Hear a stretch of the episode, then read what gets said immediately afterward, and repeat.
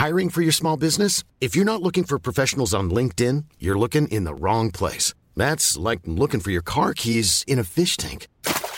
LinkedIn helps you hire professionals you can't find anywhere else, even those who aren't actively searching for a new job but might be open to the perfect role. In a given month, over 70% of LinkedIn users don't even visit other leading job sites. So start looking in the right place. With LinkedIn, you can hire professionals like a professional. Post your free job on linkedin.com slash people today.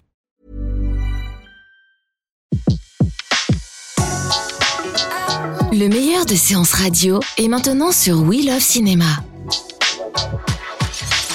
Les secrets du cinéma.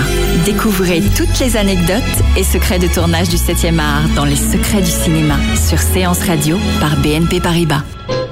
C'est une façon de se révolter qui est devenue un mythe. La nouvelle vague. Tout démarre en janvier 1954, dans un article signé par un jeune critique de 22 ans, François Truffaut. Il y dénonce le cinéma de papa qui se fait en France, un cinéma qu'il juge trop conservateur, trop bourgeois, trop littéraire. Un groupe de jeunes cinéastes va changer les choses en France. Ils s'appellent Jean-Luc Godard, François Truffaut, Jacques Rivette, Éric Romer, Claude Chabrol, Agnès Varda, Jean Eustache et Alain Resnais. Une manière libre de raconter le quotidien d'une jeunesse française qui rêve de liberté, qui parle d'amour, de politique, de libération de la femme sur fond de contestation étudiante et de guerre d'Algérie. Grâce au progrès technique, et notamment l'éclair 16, une caméra légère, grâce à des films plus sensibles et une prise de son direct que l'on peut faire avec un magnétophone Nagra, les réalisateurs de la nouvelle vague vont se libérer des contraintes et des lourdeurs du tournage. Et puis il y a aussi une nouvelle génération d'acteurs, Jean-Pierre Léo, Anna Karina, Bernadette Lafont et Jean-Paul Belmondo. L'expression nouvelle vague va apparaître pour la première fois sous la plume de Françoise Giroud, dans l'Express, en 1957. Elle définit un état d'esprit plus qu'un style de cinéma, qui est le miroir d'une société française en plein bouillonnement. Les réalisateurs de la nouvelle vague s'autorisent tout, prendre à partie le spectateur, tourner des séquences comme l'on ferait un documentaire, ou improviser, ce qui ne se faisait pas du tout au cinéma. Jean-Pierre Léo sera l'enfant terrible de la nouvelle vague. Repéré à 14 ans, François Truffaut le choisit pour jouer le personnage d'Antoine Douanel dans Les 400 coups. Tes parents disent que tu mens tout le temps. Non, je mens de temps en temps, quoi.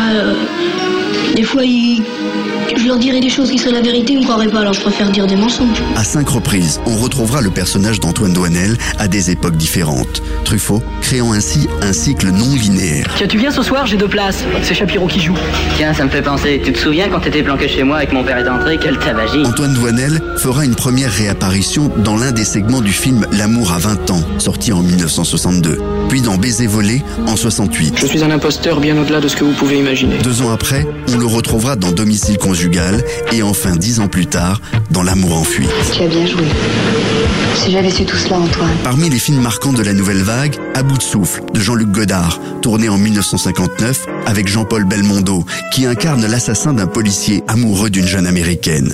Un film tourné à Marseille et à Paris où Godard écrivait ses dialogues sur un coin de table avant de souffler leur texte aux comédiens pendant les prises et arrêter le tournage lorsqu'il n'avait plus d'idées. Très loin des techniques du cinéma classique. Je peux pas me passer de toi. Tu peux très bien. Oui, mais je veux pas. Alain Resnais va marquer la nouvelle vague avec Hiroshima mon amour, son chef-d'œuvre sorti en 1959 d'après le roman de Marguerite Duras. L'histoire d'une actrice française racontant à son amant japonais sa liaison avec un soldat allemand pendant la Seconde Guerre mondiale, l'un des plus beaux poèmes cinématographiques dénonçant l'usage de la bombe atomique. J'ai toujours pleuré sur le sort de Hiroshima. Chronologiquement, c'est Claude Chabrol qui a signé le premier film de la nouvelle vague, Le Beau Serge, sorti en 1958. L'histoire d'un homme qui retrouvera dans son village son ami d'enfance, Serge, triste à en crever et alcoolique depuis la mort de son enfant, mort-né. Film tourné dans le village d'enfance de Claude Chabrol, dans la Creuse.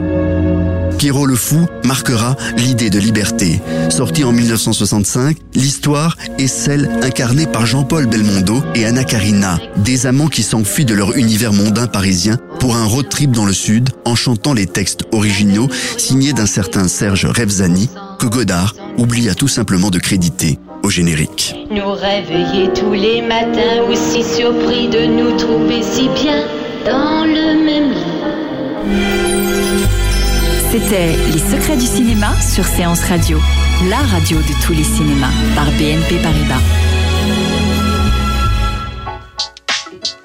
Retrouvez l'ensemble des contenus séances radio proposés par We Love Cinéma sur tous vos agrégateurs de podcasts.